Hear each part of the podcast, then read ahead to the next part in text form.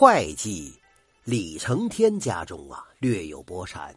成年后娶山阴米员外家三小姐冰怡为妻，但李承天一心痴迷武学，整日养气练剑，自然不打理家中的产业。幸亏这冰怡呀，秀外慧中，不仅将家中各项事务治理的井井有条，更是将夫君侍奉的体贴入微，人人都羡慕这李承天娶了一个好妻子。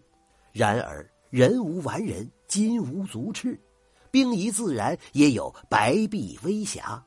他最大的毛病就是爱唠叨，在他眼中，别人家的男人要么能赚钱，要么能治家，而自家的男人呢，却只知道舞刀弄剑，大不能安邦定国、荣宗耀祖，小不能治理家财、光大门楣，简直就是窝囊废一个。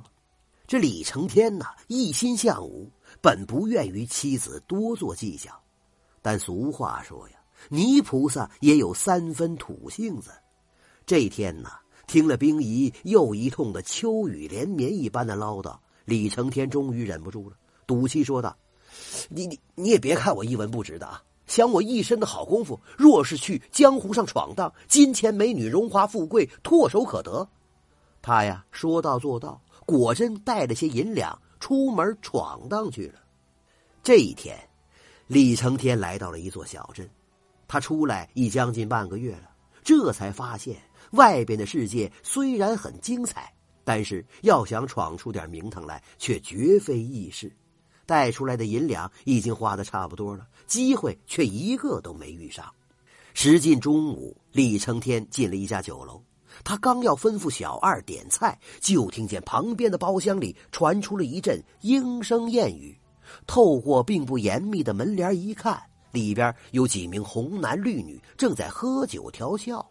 这个时候，楼梯口又上来几个汉子，为首一个人满脸横肉，敞开的衣襟当中露出来两片结实的胸肌和一撮浓黑的胸毛。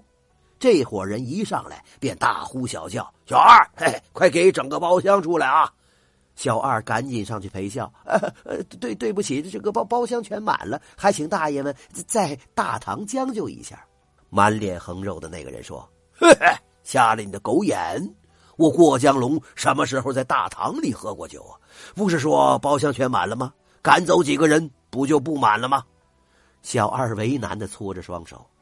可是过江龙似乎并不需要小二去赶人，带着他那些手下走到了李承天旁边的那个包厢外，对着里边正在喝酒调笑的几个男女吼道：“这个包厢大爷我已经定下来了啊，赶快都他妈的给我滚蛋！”包厢里那几个男的都是手无缚鸡之力的文士，遇上过江龙这种穷凶极恶之人，哪里还敢抗拒？一个个噤若寒蝉，从包厢里边退出来。最后低着头出来的是一名红衣女子，她刚到门口就被过江龙一把抓住纤手就往上提，那张粉脸呐不由自主的扬了起来。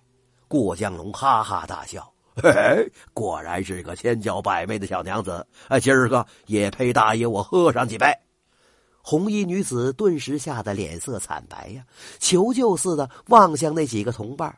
可是他那些同伴却都惶恐的把眼光避开了。红衣女子绝望了，她知道今天落在过江龙这种恶霸的手中，即使不死也得脱掉一层皮呀。当下眼泪像断了线的珍珠一样落了下来。